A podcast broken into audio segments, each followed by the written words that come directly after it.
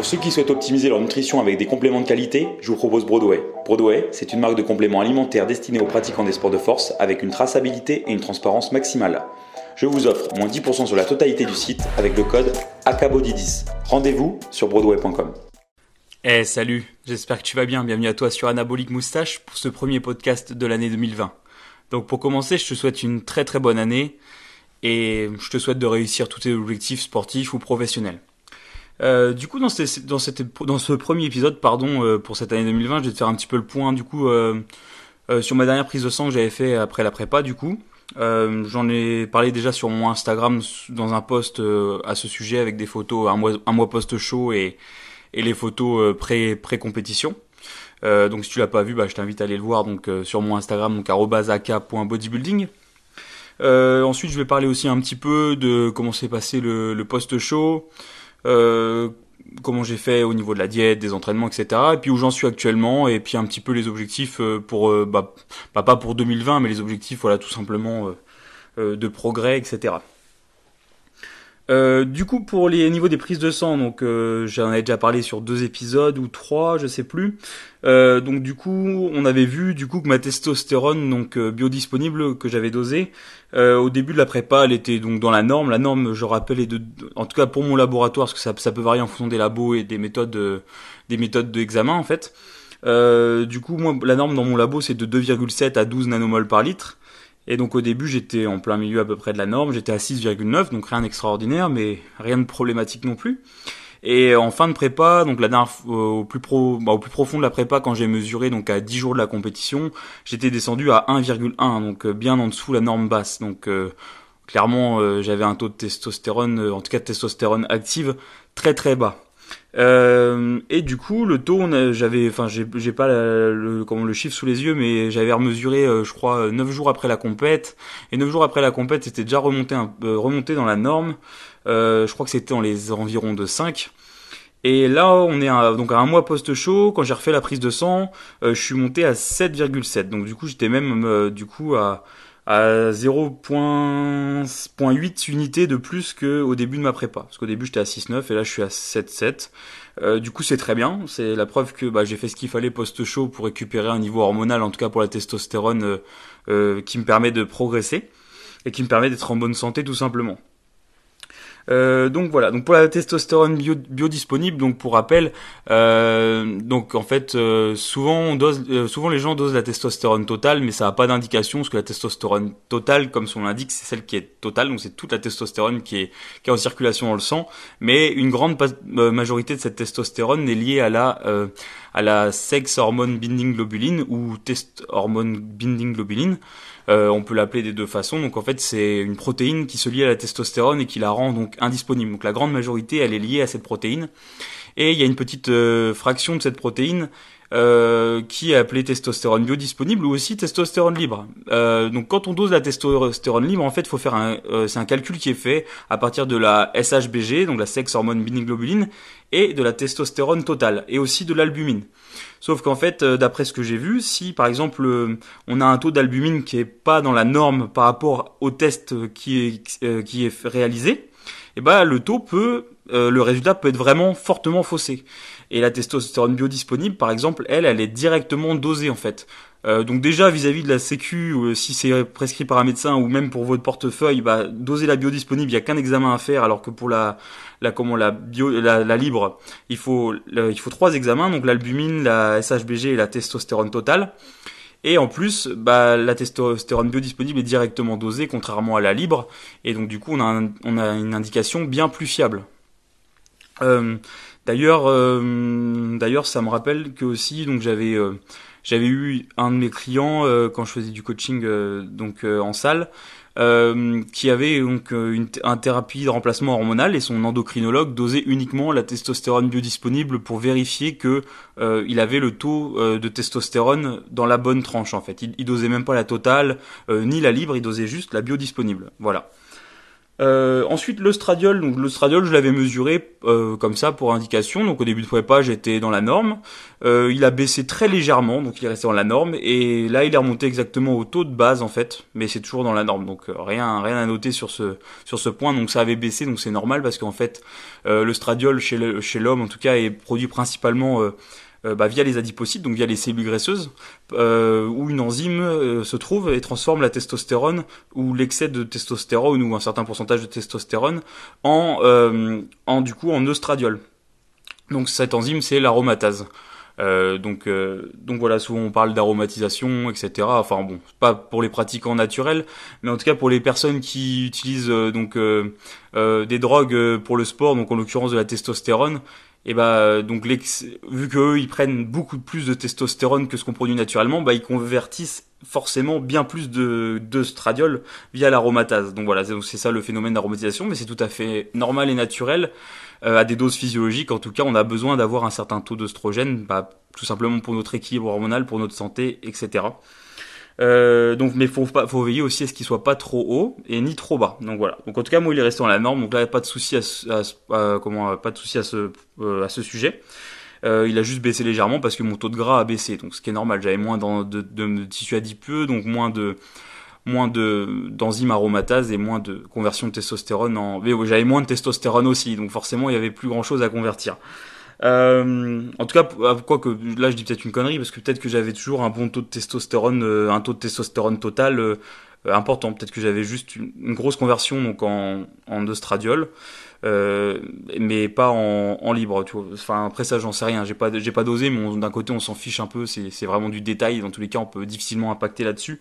Euh, donc voilà, moi ce qui m'apportait c'était vraiment la testo bio, euh, celle qui est utile donc pour au niveau des tissus euh, de connaître les taux au cours de la prépa pour être sûr que post prépa euh, bah, elle remonte à un taux optimal à mon taux optimal à moi parce qu'on a tous des taux qui diffèrent. Hein. la norme elle est large, hein, va de 7 à 12. Hein. Donc tu peux très bien être à 12 euh, et 12 c'est peut-être la norme pour toi alors que peut-être que ton voisin il est à 2,7 et c'est sa norme. Donc voilà.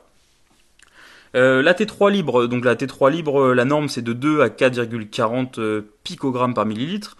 là au début de la prépa j'étais à 3,95 donc dans la norme haute. Et je suis descendu donc à 10 jours de la compète à 1,52 donc en dessous la norme base donc on, peut dire que j'étais en, en hypothyroïdie mais ce qui est tout à fait normal encore une fois parce que je mangeais euh, très peu de calories en proportion à mes besoins de base. Et j'avais perdu aussi beaucoup de poids au cours des dernières semaines. Et, et le corps voilà était subissait un gros stress euh, euh, par rapport à, bah, toutes les dépenses caloriques et le peu d'entrée calorique que je faisais. Donc voilà. en tout cas, un mois post-show, ce taux est remonté à 3,81 contre 3,95 au départ, donc presque identique à peu de choses près. Donc c'est vraiment bien. Encore une fois, ça montre que j'ai eu la bonne démarche, en tout cas pour ma personne, parce que bien bah, ce que j'ai fait moi post-show, bah, peut-être que ça a bien marché pour moi, mais peut-être que ce sera pas la bonne démarche pour toi ou pour quelqu'un d'autre. Euh, ensuite, le cortisol. Alors le cortisol, je l'avais pas dosé au tout début. Euh, parce que j'avais pas réussi à me le faire prescrire et j'avais pas voulu payer parce que j'avais déjà payé pas mal de trucs au début euh, pour la prise de sang parce que la première prise de sang que j'avais fait j'avais quasiment rien de prescrit donc du coup je l'ai fait en milieu de prépa et donc là la norme c'est de 30 à 200 nanomoles dans les urines de 24 heures donc là, j'étais pile au milieu, enfin à peu près au milieu, j'étais à 99. Euh, donc euh, tout à fait normal. Euh, et après par contre quand j'ai redosé à la fin de prépa, donc bah du coup à 10 jours de la compétition, là j'étais à 436, sachant que la norme haute c'est 200, donc j'étais à plus du double de la norme haute, donc c'était très très haut. Mais encore une fois, voilà, c'est la réalité du bodybuilding, du bodybuilding naturel. tu fais un régime hypocalorique, tu fais beaucoup de dépenses énergétiques, euh, donc tout ça c'est un stress énorme pour le corps. Donc t'as la testo qui baisse, t'as les hormones thyroïdiennes qui baissent par adaptation pour survivre, et t'as le cortisol qui monte. Voilà, c'est tout à fait normal et c'était, c'est, c'est, voilà, j'ai aucune surprise en voyant ça en fait. C'est, juste que bah au moins je le constate réellement euh, avec euh, des chiffres et surtout encore une fois c'est surtout que ça me permet de, de voir que ça revient bien dans la norme après.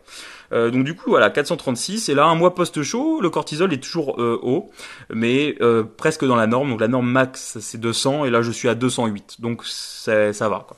C'est pas c'est pas non plus catastrophique. Sachant qu'au cours de la prépa, malgré tout, j'avais quand même pris du de l'ashwagandha, donc KSM 66, donc c'est l'ashwagandha, donc c'est euh, c'est une plante qui qui a été vraiment étudiée scientifiquement et il y a vraiment des, des études sérieuses qui ont montré, euh, en tout cas pour avec le avec le KSM 66, donc KSM 66 c'est un c'est une formule brevetée euh, avec un, une ashwagandha euh, full spectre, donc c'est-à-dire qu'il y a tous les éléments vraiment de la plante, pas une certaine partie et surtout une concentration élevée en principe actif, donc les withanoloïdes, je sais pas si je prononce bien. Et donc ça montre vraiment que ça a réduit euh, donc le, niveau des du cortisol sérique euh, dans les études. Et voilà. Donc il y a vraiment eu plusieurs études là-dessus qui ont prouvé ça. Et, donc c'est vraiment euh, vraiment un bon complément. D'ailleurs je connais plusieurs plusieurs athlètes naturels et plusieurs préparateurs qui en utilisent avec de bons résultats sur la gestion du stress. Moi-même qui suis assez stressé, j'ai toujours remarqué un bon effet en tout cas sur le ressenti de mon état de stress. Euh, donc j'en avais pris au cours de la prépa, ça n'a pas empêché de monter euh, très haut. Ça se trouve sans, sans l'ashwagandha, j'aurais peut-être été encore plus haut que 436 et peut-être qu'au milieu de prépa, j'aurais déjà été à plus que plus que 99. Euh, après voilà, c'est pas non plus magique. Euh, donc après par contre post chaud j'en ai pas j'ai pas continué à en prendre mais du coup suite à la prise de sang j'en ai recommandé et là j'en prends j'en reprends du coup depuis donc ça fait deux mois là que je prends de la l'ashwagandha tous les jours euh, donc là je vais pas redoser hein, parce que j'ai fait assez de prises de sang comme ça. Euh, là, ce serait compliqué pour moi de réussir à me refaire faire prescrire ça par, euh, par le médecin, sachant que bah, tout est redevenu dans la norme. Euh, et puis, bah, j'ai pas envie d'aller euh, payer une prise de sang complète pour, euh, pour voir des choses évidentes qui seront que mes taux sont dans la norme, quoi. je le ressens aussi au niveau de ma récup, au niveau de tout ça, voilà. Donc, donc voilà, il n'y a pas, il a pas lieu de, de retester euh, là, pareil pour les prochaines prépas, je referai pas autant de prises de sang. Là, c'était vraiment euh, la petite expérience, le, plaisir de vraiment contrôler à fond. Les prochaines prépas, je ferai juste une prise de sang en début de prépa pour voir mes taux avant la prépa, une prise de sang juste à la fin de la prépa pour voir jusqu'où je suis descendu. Euh, pas, enfin, je me suis éloigné des normes. Et puis une prise de sang un mois post chaud pour vérifier que tout est revenu dans la norme. Et si c'est pas revenu dans la norme, faire en sorte que ça revienne dans la norme. donc voilà. Euh, du coup, du coup, quelle a été ma, ma démarche euh, post-show euh, pour faire en sorte de revenir entre guillemets si vite dans les normes? Parce que c'est vrai que dans le bodybuilding naturel, d'ailleurs, il y avait une étude qui avait qui avait été parue l'autre fois et il disait qu'en gros, il fallait à peu près six mois pour retrouver des niveaux des niveaux normaux. Alors après, faut, je rappelle que j'ai fait une prépa de 7 semaines, donc forcément, même si la prépa était hyper intense, euh, ce que tu fais en 7 semaines, il te faut pas, euh, te faut pas forcément 8 mois pour le, pour le, enfin, pour le redéfaire entre guillemets, euh, ou ce que tu défais plutôt, il faut pas 8 mois pour le refaire. Si j'avais fait une prépa peut-être de 6 mois, peut-être que là, au bout d'un mois, je serais toujours à des taux, à des taux vraiment catastrophiques ou pas. Enfin, j'en sais rien. Ça dépend aussi de chacun. On a tous une capacité du corps à s'adapter différemment. Euh, peut-être que certaines personnes auront besoin de six mois pour se remettre d'une prépa, d'autres un mois comme moi, peut-être d'autres encore moins, peut-être d'autres euh, ils arriveront exceptionnellement à faire une prépa sans aucun problème euh, hormonaux. Et puis bah d'autres euh, peut-être qu'il leur faudra carrément une année ou, peut-être même dans des cas plus extrêmes, ce sera comment ce sera définitivement bah, enfin détruit quoi.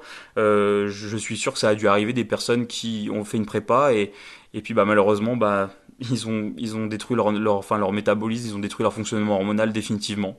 Euh, mais bon, euh, ça doit quand même être rare. Déjà si on est en bonne santé à la base, bon après encore faut-il savoir si on est en bonne santé, mais euh, je pense que si on est en bonne santé, voilà, il n'y a pas de, de souci si on fait les choses correctement, surtout surtout naturellement.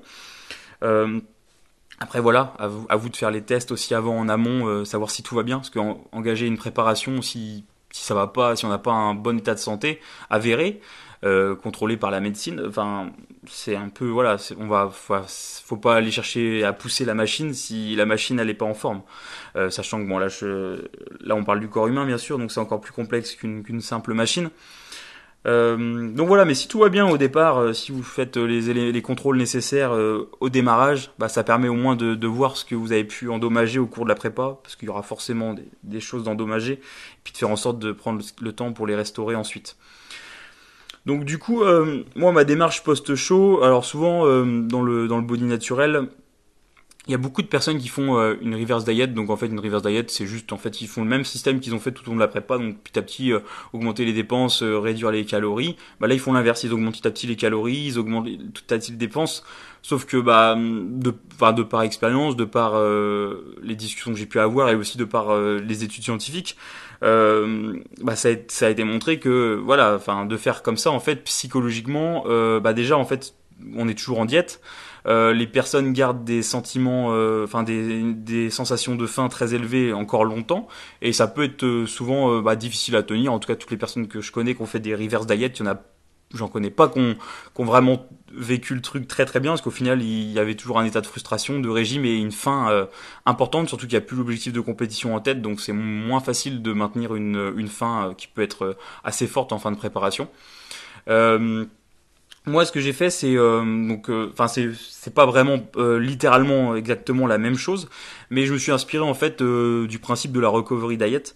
donc la, la recovery diet, si je dis pas de bêtises, ça a été introduit par Eric Helms. Donc Eric Helms, c'est un chercheur dans le milieu de, bah, de l'haltérophilie, force athlétique, culturisme naturel et euh, qui travaille aussi avec l'équipe euh, donc 3DMJ. Euh, donc vous pouvez regarder ça sur Instagram. Donc voilà. Donc en fait ils ont mis en, avant une, diète, enfin une façon de faire post-show qui s'appelle Recovery Diet. Donc j'ai pas suivi le, plan à la lettre et j'ai même pas une idée précise du plan à la lettre, mais j'ai les grandes lignes et c'est un peu dans, dans l'idée que j'ai fait en, en faisant par rapport à mes connaissances. Donc en fait le principe de la Recovery Diet euh, c'est, euh, on part du postulat du coup qu'en fin de prépa, on a euh, des taux hormonaux qui sont donc cortisol trop haut, testostérone trop basse, euh, T3, bah, T3 donc fonction thyroïdienne trop basse. les hormones de la satiété, la satiété de la faim qui sont qui sont pareil dérégulées. Bon ça je l'ai pas contrôlé, mais il n'y a pas besoin de le contrôler pour savoir que que que c'est pas dans la norme. Donc en fait, ça fait qu'en fait on n'est jamais rassasié. Euh, post chaud, tu peux manger ce que tu veux, tu peux remplir ton ventre, t'as jamais une sensation de satiété. Et en faisant une reverse diet, souvent tu tu tu résous pas le problème euh, assez rapidement. Du coup, avec la recovery diet, ça permet de résoudre ce problème plus rapidement. Euh, parce qu'en fait, du coup, c'est par rapport au niveau donc euh, de deux hormones, donc la gréline et la leptine, qui font, qui régulent le principe. Il y a, y a plein d'autres fonctions, hein, mais là, on va parler pour le fait de surtout du sentiment de faim, en fait. Et euh, donc voilà, donc le but en fait de cette recovery diet, c'est de restaurer les niveaux hormonaux, donc gréline, leptine, testostérone, euh, euh, thyroïdienne et puis euh, cortisol euh, le plus rapidement possible. Et aussi de plus avoir de, de food focus que souvent en fin de prépa on a des food focus donc c'est en fait on est on a on pense à tout le temps à certains types d'aliments ou à l'alimentation en général euh, moi par exemple en fin de prépa j'avais j'ai envie de manger des trucs que j'ai jamais envie de manger le reste de l'année. Et donc en fait le but c'est sortir plus vite de cet état pour retourner le plus rapidement possible dans un état bah, d'homéostasie un état de bonne santé un état où on peut faire des progrès. Parce qu'en fait post chaud euh, quand on est athlète naturel, euh, comme vous l'avez vu en tout cas sur moi, euh, si la testo elle est super basse, le cortisol il est super haut, la T3 elle est basse, qu'en plus les sentiments de satiété, de sont pas normaux et on a des foot focus, bah il n'y a pas du tout les conditions idéales pour espérer faire des gains musculaires là dans les dans les jours semaines qui suivent une compétition. Donc le but c'est de restaurer tout ça. Et donc du coup le principe c'est quoi? Bah c'est de réduire euh, les dépenses caloriques, donc bah, réduire le cardio, réduire le stress du cardio, réduire les, les, les pas, par exemple, euh, moi je faisais 15, 20 000 pas par jour, bah, de réduire ça, et puis surtout de de manger en fait, euh, en fait, eux, je crois qu'ils préconisent de manger normalement, par exemple, de faire trois repas, euh, trois repas normaux comme une personne normale en fait dans la journée, et de manger ce qu'on ce qu'on veut sur le repas, mais voilà. Bon moi en fait, je me suis, je me suis, j'ai fait le truc un peu extrême parce que je connais mon corps et que et que bah, j'étais prêt à, à accepter ce que ça allait faire. Euh, moi, je me suis juste dit, euh, post-show, je mange absolument tout ce que je veux, dans les quantités que je veux, et je me prends pas la tête, et voilà. Donc du coup, j'ai mangé exactement tout ce que je voulais, dans les quantités que je voulais. Euh, on a, bon après, c'est pas la aussi extrême, c'est pas forcément la bonne chose. En tout cas, dans le court terme, c'est pas c'est pas très sain, hein, niveau digestif. Euh, voilà, j'ai eu, j'avais le, voilà, j'avais le ventre distendu, j'avais du mal à gérer. Surtout en plus quand je suis revenu de New York après la compétition, je pense que j'avais chopé une, enfin une mini intox au Dunkin Donut parce que comme je t'avais raconté dans, dans l'épisode du coup sur la compétition, j'avais été malade au retour en l'avion, donc voilà, je te passe les détails. du coup, pendant 2-3 jours, le poids était resté stable parce que je mangeais presque pas, puis après j'ai repris la, j'ai repris la bouffe. Euh, et du coup, là, j'ai mangé vraiment tout ce que je voulais. Donc le poids, je suis monté à, je suis monté à plus 10 kilos par rapport à mon poids de scène. Et après, en fait, très rapidement, euh, au bout d'aller de trois semaines, je dirais post-show, euh, j'ai commencé à retrouver des sentiments de satiété normaux, c'est-à-dire qu'après un repas, ça y est, je commençais à être calé avec un repas, parce qu'avant, jusqu'à deux, trois semaines post-show, même trois semaines, je dirais, euh, j'avais beau manger ce que je voulais, même j'avais le ventre plein, ça rentrait plus, j'avais mal au ventre, j'avais toujours faim et j'avais toujours des envies de manger. et du coup, bah, en trois semaines, bah, au bout de trois semaines, ça y est, j'ai commencé à ressentir, après certains repas, je commençais à, ça y est, putain, j'ai, ça y est, je cale, super. Et, et du coup, là, passé ces trois, à partir de, trois, de la troisième semaine, Là très rapidement, j'avais j'ai retrouvé des sentiments de satiété normaux. Euh, du coup, je me suis mis à manger euh, un peu moins naturellement en fait, et du coup, euh, du coup, le poids est redescendu à, à plus 8 kilos post post chaud. Et là, du coup, là du coup, j'ai fait en sorte de de pas bah, de remanger un peu plus, de, de me forcer à manger un certain nombre de calories par jour pour maintenir en fait bah, le poids à plus 8 kilos euh, post chaud, euh, malgré que ce soit euh, que du gras et de la flotte. Hein, j'ai pas pris de muscle à ce moment-là. Euh, ou au pire j'ai récupéré un tout petit peu d'hypertrophie sur les, les, les, fibres qui avaient pu s'atrophier en fin de prépa, si ça a été le cas, mais ce que je pense pas. Euh, et donc du coup j'ai fait en sorte de maintenir ce poids à plus 8 kilos. Pourquoi? Parce qu'en fait euh, plus 8 kilos de mon poids de scène c'est plus 3, 3 kilos de plus que le poids max que j'ai jamais atteint de ma vie. Euh, du coup, euh, bah, mon but c'était de stabiliser ce poids pour parce qu'en fait, moi j'ai remarqué euh, chez mes clients et puis sur moi-même que on a tous un poids de forme et, euh, et ce poids-là, en fait, le corps euh, que tu si tu veux descendre ou monter, il va se battre pour retourner à ce poids. Mais que quand tu, tu le forces à rester à un certain point assez longtemps, il, il commence à comment enregistrer que c'est son poids, nouveau poids de forme et du coup, c'est plus facile de retourner à ce poids-là ou de le maintenir. Et du coup, je voulais à tout prix, même quitte à que ce soit du gras et de l'eau, à maintenir un poids plus élevé parce que je sais que jusqu'à présent, j'avais jamais réussi à dépasser mon ancien poids. Là, du coup, je me suis retrouvé à 5 kg au-dessus, je suis redescendu à 3 kg au-dessus de mon poids le plus haut jamais atteint. Et du coup, je me suis dit qu'en restant à ces 3 kg là au-dessus du poids, ça me permettrait du coup de bah, de maintenir ce poids-là et d'y retourner plus facilement et, surtout de le maintenir en hors saison et après d'essayer de le dépasser encore un peu. Euh, pour euh, bah, pour réussir à avoir un poids de corps plus élevé. Puis en plus, j'étais vraiment en forme à ce poids-là, à 3 kilos de plus que mon poids jamais atteint. Euh, j'avais un niveau, bah, j'avais un niveau d'énergie et j'ai un niveau d'énergie et de force incroyable. Quoi, ça change vraiment tout. Juste ces 3 kilos là. Et, euh, et donc voilà, donc directement post show, euh, bah forcément là quand je mangeais euh, énormément les deux, trois, les trois premières semaines, j'avais, j'étais vraiment, j'étais plein de rétention d'eau, j'étais une bonbonne de flotte, j'étais vraiment rond de partout, très très gros. même du bide, c'était, c'était le, le bide c'était assez moche. Hein. Et d'ailleurs, euh, enfin, j'avais tellement, j'avais quand même pas mal de rétention d'eau. Bah, pas tant que ça. Hein, c'est pas, c'est pas comme certaines personnes on voit, ils ont la chaussette, le vraiment, ça fait un bourrelet de 2 cm au-dessus de la chaussette. Mais voilà, moi, on voyait quand même la bonne marque de la chaussette bien enfoncée, contrairement à là actuellement ou avant où il y a aucune trace. Euh, donc voilà, donc du coup après les trois semaines là, comme euh, comme je t'ai dit, ça s'est régulé tout simplement, et j'ai fait en sorte de maintenir ce poids là. Post-show, j'avais prévu au début de, de, lever le pied niveau entraînement pour récupérer un peu. Au final, j'ai pas vraiment levé le pied, j'ai repris directement bien les entraînements et j'ai profité du poids plus élevé pour faire des bons entraînements. Mais je traînais depuis, bah, depuis plusieurs semaines une petite douleur à l'acromio droit et une douleur au brachio-radial gauche. Euh, donc brachio-radial, c'est le, le plus gros muscle en gros de l'avant-bras. Hein. Et, euh, du coup là, où, bah du coup il y a pas si longtemps que ça, euh, bah, à peu près vers Noël, premier de l'an, en fait, euh, bah, les douleurs passaient pas et je me suis dit du coup là, fallait que je règle le souci, donc j'ai décidé de prendre bah, 10 jours off d'entraînement complet pour réduire l'inflammation aux deux endroits. Et puis donc j'ai été faire une radio de l'épaule pour vérifier qu'il n'y avait pas de calcification, il n'y avait pas de calcification. donc super. Et du coup j'ai été chez le kiné. Donc euh, du coup, il y a des gros progrès. J'ai presque plus aucune douleur à l'épaule et le bras, ça va beaucoup mieux. je dirais 60% de mieux quoi au niveau du bras. Euh, en plus, j'ai l'air, pour une fois, je suis tombé sur un kiné compétent, ça fait plaisir, surtout avec les sportifs. Et, euh, du coup, euh, il a, pour, pour mon, en tout cas pour mon brachio radial, il m'a, il m'a fait une technique, c'est le dry needling. Je sais pas si je prononce très bien. En fait, c'est, c'est des aiguilles comme les aiguilles d'acupuncture, mais c'est pas l'acupuncture. En fait, ils vont, euh, ils, traversent ton muscle avec une aiguille à l'endroit du trigger point. Parce qu'en fait, j'ai un trigger euh, point euh, au niveau de l'avant-bras qui, qui se, bah, qui se dénoue pas en fait. Et, et en fait, le but c'est d'aller piquer ce trigger pour le, pour le faire spasmer et du coup le faire se détendre. Euh, du coup, ça a marché, ça a pas trop mal marché la première fois, mais du coup, il va, il va sûrement le refaire. Euh, il m'a fait d'autres techniques, j'ai pas les noms, mais en tout cas, ça m'a fait vraiment du, un grand bien. Donc, j'ai appris au bout de, de 10 jours d'arrêt. Euh, au cours de cet arrêt de 10 jours, euh, là, j'ai choisi de manger vraiment que, que ce que je voulais.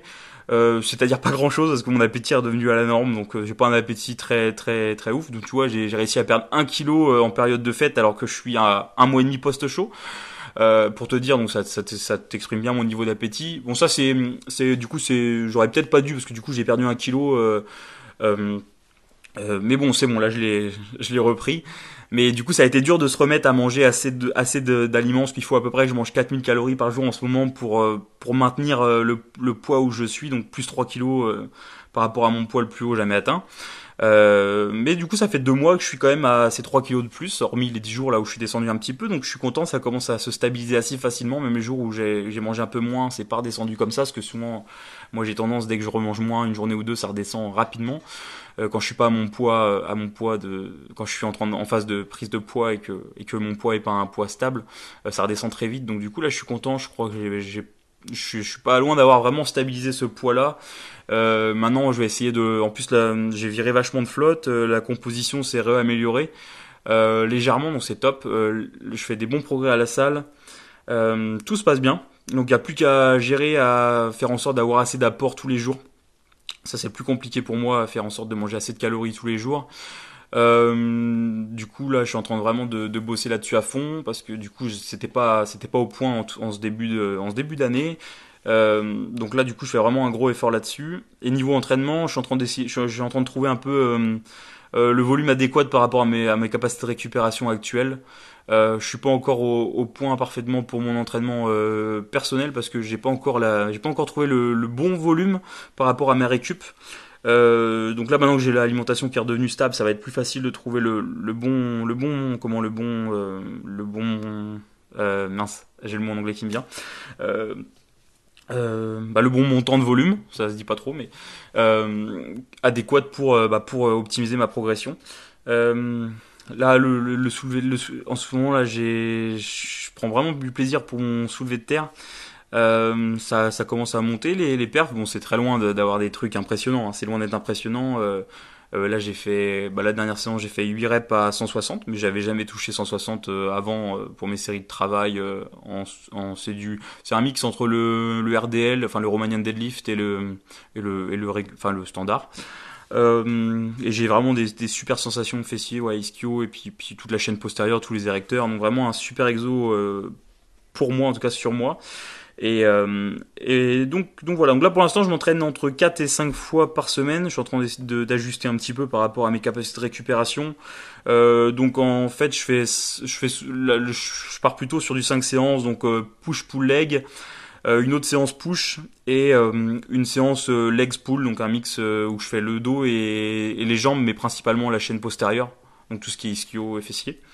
ça me convient bien comme ça, comme ça ça me fait, bah, ça me fait deux jours de repos complet et du coup ça me fait euh, ça me fait faire tous les tous les muscles euh, deux fois dans la semaine euh, et puis avec des mouvements différents donc ça me fait deux rotations en gros pour pour bah, ça me fait que je refais chaque exercice que tous les sept jours. Du coup c'est pas mal niveau progression je pro je progresse dans mon logbook bah, chaque séance ou presque sur tous les exos sur toutes mes séries euh, bon là il y avait les 10 jours d'arrêt en plus j'avais arrêté la créatine pendant les 10 jours donc forcément j'ai perdu un kilo donc euh, à la reprise bah, j'avais perdu un tout petit peu de force euh, d'adaptation nerveuse par rapport aux 10 jours d'arrêt mais c'est normal. Et, euh, et, là du coup ça y est ça y est ça revient bien ça revient très très bien euh, du coup là, bah, l'objectif euh, pour ce début d'année, ça va être de, bah, du coup de bien, gérer ma récup euh, pour pouvoir bah, enchaîner ces cinq séances et continuer à progresser dessus. Adapter le volume de mon nombre de séries par rapport à mes capacités de récupération, par rapport aux différents exercices et puis aux différents groupes musculaires en fonction de, de leur capacité de récupération. Parce que j'ai pas les mêmes capacités de récupération partout. Mes quadriceps en général mettent plus de temps à récupérer par exemple que, mes adducteurs ou que mes ischio-jambiers. Euh, mes pectoraux récupèrent euh, mes, mes, pectoraux récupèrent assez bien mais là enfin faut que je fais attention encore avec l'épaule donc ça c'est pareil c'est pour ça aussi que j'ai pas au niveau entraînement là c'était pas encore précis à 100% parce qu'il y avait encore la gêne de l'épaule. Fallait pas que je retravaille dessus après après après les séances des fois de kiné donc du coup ça m'a ça m'a ça m'a un petit peu décalé tout ça mais c'est pas grave. Vaut mieux prendre un peu de recul là maintenant euh, et, et, et, prendre le temps de, de régler les petites pathologies d'épaule et d'avant-bras qui sont qui sont infimes pour l'instant plutôt que, de, plutôt que je prenne le risque de les aggraver et de devoir me taper un gros arrêt plus tard. Euh, donc voilà, donc là le but, bah, c'est juste de manger, de maintenir le poids et de le faire monter tout doucement petit à petit. Euh, là pour l'instant au moins le maintenir, euh, le maintenir encore pendant un bon mois avant de monter. J'ai pas besoin de monter pour l'instant parce que bah, là je progresse. J'ai pris suffisamment, enfin j'ai pris un peu de gras. Je suis retourné à mon taux de gras hors saison optimal selon moi. Euh, j'ai la composition s'est même améliorée en restant légèrement en restant au même poids Et en plus, je progresse à toutes mes séances pour l'instant. Donc du coup, pour l'instant, il n'y a pas pas, c'est pas encore nécessaire de monter tout de suite en poids du corps, sachant que je suis à 3 kg de plus que le poids jamais atteint. Donc, donc rien qu'en restant à ce poids-là, je peux faire des bons gains. Et, puis ça me sert à rien de prendre 15 kilos. déjà, j'y arriverai pas à prendre 15 kilos, même de gras. Il faudrait que je mange tellement de calories, ou alors je réduise tellement mes, mes dépenses pour y arriver. Euh, que ce serait pas gérable et que ce serait vraiment, vraiment encore, enfin très très très très préjudiciable niveau santé. Euh, donc là, le but, voilà, c'est de maintenir le poids encore, euh, je pense, un petit mois. continuer à progresser dans le dans mon logbook à chaque séance. me battre vraiment contre mon logbook, monter vraiment mes perfs, être capable d'encaisser toujours plus d'intensité à chaque séance, de me conditionner là-dessus. je vais pas tarder à vous à vous filmer quelques séries d'entraînement et mettre ça en story sur Insta ou en post à voir. Euh, et puis du coup, euh, dès que, enfin, je pense euh, après une fois, peut-être dans d'ici un mois, un mois et demi, ou peut-être avant, en fonction de comment ça se passe par rapport à ma, à, ma, comment à ma capacité de récupération, à mes progrès, à mon logbook, bah, essayer de, prendre du, poids légèrement un petit peu chaque mois pour monter le, bah, pour prendre le plus de poids possible proprement. Et puis pour progresser surtout le plus possible sur tous mes différents exercices à la salle. Euh, sans, négliger bien sûr la, qualité du mouvement, la qualité d'exécution, la qualité de recrutement musculaire. C'est pas le plus important, mais c'est la base. C'est enfin juste qu'il n'y a même pas besoin de le préciser en fait. C'est pas que c'est pas important ou c'est pas que c'est pas important ou important. C'est juste que c'est c'est comme ça. C'est la qualité d'exécution, la qualité de recrutement musculaire. Euh, et après, une fois qu'il y a il y a cette qualité qui est là, bah, mettre le plus lourd possible et encaisser le plus possible de poids et prendre le plus de force possible sur tous les exercices. Euh, ça reste la base de pouvoir encaisser voilà la surcharge progressive c'est la base pour prendre du muscle mais à condition de recruter correctement son muscle. Euh, c'est voilà c'est tout. Euh, donc voilà donc du coup je pense que j'ai fait le tour.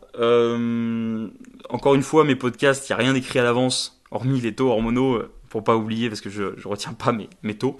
Euh, logique, hein, c'est pas important. Euh, mais du coup, voilà, c'est fait, c'est fait comme ça, euh, en raw, sans editing, d'une traite. Donc, je m'excuse si des fois je suis répétitif pour certaines expressions, certains mots. C'est pas évident de, de, parler tout seul face à son micro. Mais je te remercie encore pour ton écoute. Je te remercie d'être là en 2020 avec moi. Je vais publier de plus en plus de choses sur Instagram euh, au fur et à mesure. Euh, il y a des voilà, je, serai, je me déplacerai aussi aux compétitions euh, WNBF qui auront lieu en France cette année, donc ça va être ça va être des belles expériences. Et puis je te je te ferai des petits retours de comment ça se passe moi hors saison dans ce podcast, comment ça se passe bah du coup les progrès sur les différents lifts, comment je m'entraîne précisément, ma récup, ma diète, etc. Et puis bah il y aura sûrement des intervenants qui interviendront aussi dans mon podcast de temps en temps. Donc je te remercie pour ton écoute. Euh, je te rappelle que je, fais, je suis coach euh, sportif euh, diplômé, que je fais maintenant plus que du coaching en ligne dans un but bodybuilding, pas forcément compétitif. Ça peut être juste, une, tu peux juste avoir envie de, de, faire du bodybuilding à fond, mais sans faire de compétition. En tout cas, optimiser ton potentiel au niveau de l'entraînement et de la diète, sans pour autant vouloir faire une compète. Euh, donc j'accepte tout niveau en coaching, hein, que ce soit. Euh, bah, après, faut pas être débutant complet. Euh, si si tu n'as jamais, euh, si tu connais pas les exercices, que tu maîtrises pas ton placement corporel, etc. Euh, ça va pas être possible. Je te recommande plutôt d'aller prendre un coach euh, qui est compétent pour t'apprendre correctement à faire tous les bons mouvements, apprendre les mouvements de base en premier, tous les mouvements polyarticulaires. Progresse au début, progresse sur d'exercices, euh, apprends à faire bien quelques exercices de base, regarde ce qui correspond le mieux à ta morphologie, puis petit à petit apprends de plus en plus d'exercices. Puis quand tu connais un certain, enfin quand tu connais bien les exercices, que tu sais bien t'entraîner euh, au niveau de ta forme d'exécution, là tu peux envisager éventuellement de prendre un coach à distance euh, que ce soit moi ou quelqu'un d'autre. Si tu sais faire les mouvements, euh, bah il n'y a pas de souci, tu peux me contacter et puis que ce soit dans un but juste de progresser euh, en prise de masse ou alors en perte de poids ou alors même en compétition de culturisme, bah, je t'invite à me contacter du coup sur Instagram ou par email, donc sur Instagram à ak.bodybuilding ou alors email à ak.bodybuilding.coaching.gmail.com et du coup on pourra voir ensemble si on peut on peut travailler ensemble. Et, si ça se fait, bah, du coup, je serais ravi de, travailler avec toi et pour t'aider à atteindre tes objectifs. Euh, je ferai un épisode où je parle un petit peu de comment je fonctionne pour mes coachings, euh, etc., ma méthode de, travail. Euh, en tout cas, si tu as des questions, contacte-moi par Instagram en direct message. Je te répondrai à tes questions. On pourra même s'appeler si tu veux en savoir plus. Je t'expliquerai tout. On prendra le temps. S'il faut, on prendra même deux heures au téléphone pour, pour discuter de tout ça. Il n'y a pas de souci, ça me fera plaisir. Euh, donc, je te souhaite encore une très très bonne année 2020 et je te dis à très bientôt pour un nouveau podcast sur Anabolique Moustache. Allez, salut